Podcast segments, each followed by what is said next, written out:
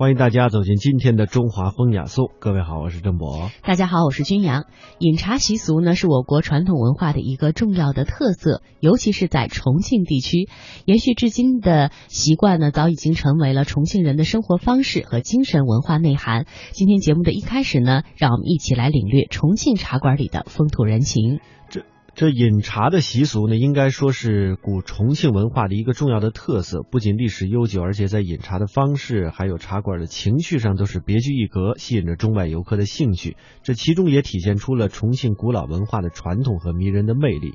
像在抗日战争时期，有一位寓居重庆的作家，在回忆战时陪读重庆的文章当中这样说：“领略巴黎的风情在咖啡馆，领略重庆的风情在茶馆。”写重庆不可不写茶馆，用盖碗泡茶，泡上一碗，三朋四友躺在竹椅上谈聊天，想谈多久就谈多久，足见重庆的茶馆的浓郁的巴渝的风情啊，确实别有一番韵味，也是为海内外游客所赞赏的。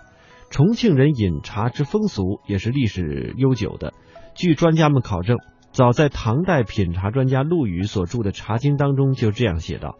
茶者，南方之嘉木也。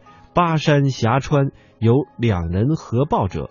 近代的诗人词人当中也有像这样的诗句：“蜀中饮茶灌六清。”自古重庆城啊就有城门多、寺庙香，还有茶馆多这样的说法。重庆的茶馆呢，应该说是遍及城乡啊，还有大街小巷。坐茶馆吃茶已经成为了男女老少生活当中不可缺少的一个习惯了。重庆的城的茶馆之多啊，可以从一九四七年三月重庆的《新民报》当中这样的记载可以见得。方圆不到九平方公里的半岛城区，就有茶馆两千六百五十九家之多，这足以见得重庆人饮茶之风确实十分盛行啊。做茶馆是重庆人的生活习俗，家里有茶不喝，偏要到茶馆里去吃茶。这追根溯源呢，是沿袭了古代的生活习惯以外，另外呀，它和重庆的地理还有气候环境呢，也是密切相关的。重庆的地势我们都知道，它比较陡峭，人们爬坡上坎，走的腿脚酸软，尤其呢是在漫长的夏季的时候，走的汗流浃背，口干舌燥，当然就很想找一个歇脚解渴的地方。往往呢，在这个坡顶或者是石梯的高处、转弯的街口，就有工人呃歇脚解渴的茶馆。在过去呢，整个重庆城没有公园，直到民国十八年才开始有了一处占地一千两百平方文的尺地寸天的公园。于是呢，茶馆就成了人们休想和散心解闷的好去处。重庆城市居民的房屋呢比较狭窄，那亲友来访怎么办呢？没有办法在家中接待，那就起身招呼亲友，走茶馆吃茶去。以茶代友，以茶会友，促膝谈心，既体面又方便。泡上一碗茶，想谈多久谈多久，花费无几，十分的方便。如若进一步分析呢，重庆人的饮茶之风与重庆人性格当中爱摆龙门阵也是密切相关的。重庆人性格豪爽热情、幽默风趣，男女老少都喜欢闲聊，侃起来是没完没了。茶馆就是人们聚会聊天的好去处，摆龙门阵已成为重庆人聊天、闲谈、说故事、谈家常特有的代名词了。坐在茶馆里，手捧香茶，无拘无束，海阔天空，天南地北，前三皇后五帝，古往今来，无一不是摆谈的谈资。在这里，你可能听到家中听不到的、报纸上没有的译文趣事和小道消息，各自倾吐发泄内心欲望为快的思想情感，实在是人们调剂和丰富精神生活的一种享受，是不做茶馆的人难以领会的乐趣。重庆的茶馆呢，和其他的城市的茶楼、茶园有所不同。传统的重庆茶馆啊，你可以躺在竹椅上，哎，这小茶几一摆，可躺可坐，久坐不累，端茶还顺手，搁茶也方便。一盏盖碗，慢慢品茗，想坐多久就坐多久，店主呢也不会驱赶你。如果有事离开，只需将这茶盖啊斜放在茶船上，堂管就会为你保留，知道你有事先出去了。重庆人这饮茶讲究水好茶好茶具还得好。过去呢都用两江的江水，有的是从太平门江边的摊盘处取水，店家用砂缸过滤，打起河水香茶的茶招来特殊的招待茶客。重庆人人呢历来都是喜欢这个味浓耐泡、味纯啊耐回味的这个云南下关沱茶。因为浓茶是装模压制的，外形呢就像是北方的窝窝头的再制茶，具有消暑解热、去腻生津的功效，深受到气候炎热的重庆人们所青睐。每天一小时，请随我们走进大观园，感受红楼儿女的情怀；每天一小时，随我们坐进白鹿书院，听朱子的治家格言；每天一小时，可邀李白品美酒，白居易赏梅花。今天这一小时，你来了吗？这里是中央人民广播电台香港之声《中华风雅颂》。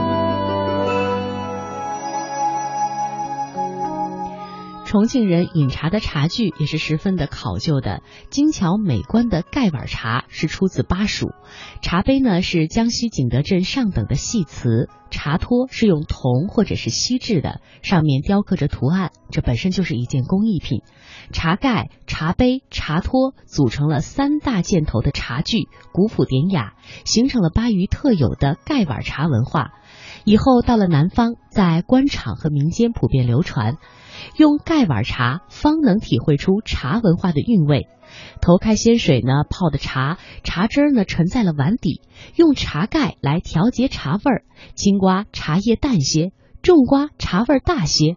喝的时候不必揭盖，正放上密封，防止呢茶味外溢。侧放呢，这凉得快一些。半扣半闭，浮液既不会入口。茶水呢也沁入口中，金传瓷杯、曼佛盖碗，细细品茗，姿势优雅，情趣盎然，有着巴蜀文化特有的风雅情趣。茶馆业也十分讲究，呃，殿堂的服务，跑堂的茶师傅必须练得一手好的茶艺。他会左手提着细嘴铜茶壶，右手五指呢将八副茶碗、茶盖、茶船叠成扇状，走到茶桌前。瞪眼之间，哗的一声，干净利落的依次把茶倒在了茶客面前，啊，滴水不漏，不易让人叹为观止。几十张条形的桌，众多的茶客，他穿梭其间，照例是先吃茶后付费。他机灵的眼观六路，耳听八方，不断的参茶、收碗、收款、找补，做到不错不漏。但是在旧社会啊，茶师的收入很低，老板每天只付他十碗茶资的工钱。全靠客人自带茶叶，卖的开水和出堂的开水钱呢，算的他的奖金。这种掺茶的绝技，呃，在新中国成立之后呢，受到了重视，而且视之为是国粹。一九七九年，法中有协的皮埃尔先生在成都茶馆看到了，呃，当时的一位接茶功夫的师傅啊，他的功夫非常的高，十分的惊奇和赞赏。于是呢，邀他到法国为法国各界人士表演。这位师傅的表演轰动了巴黎，大小的报纸为他刊登，数十位法国人也拜他为师。于是，巴蜀茶文化对于祖国民族文化所做的贡献，也令巴蜀儿女为之骄傲和自豪。历史回音与现代文明所交织。那今天的重庆茶馆呢？虽然在寸土寸金的繁华闹市中很少见了，但是中心地区的背街小巷和城郊的街道仍然是随处可见，也是茶客如云。各工厂企业，包括贸易市场，呃，各街道居委会啊，都有开这个茶馆。所以说，这个古巴渝文化的这种茶文化也是遗风犹存。城郊乡镇的茶馆更是热闹非凡，高朋满座，而且呢，门前是摊点林立，呃，现成的商品，经济发展，市场活跃，也是特有的景观。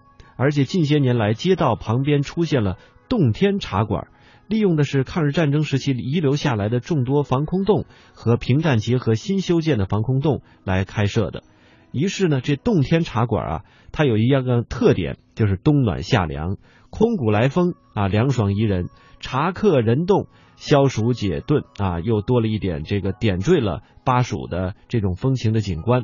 近年来呢，重庆文化界为了发扬这种巴蜀的茶文化的传统，也让中外的游客领略茶馆的风情，还开设了集中的呃茶文化，还有这个巴渝茶楼，接待不少海默的游客，为大家提供了古重庆茶文化风情的窗口。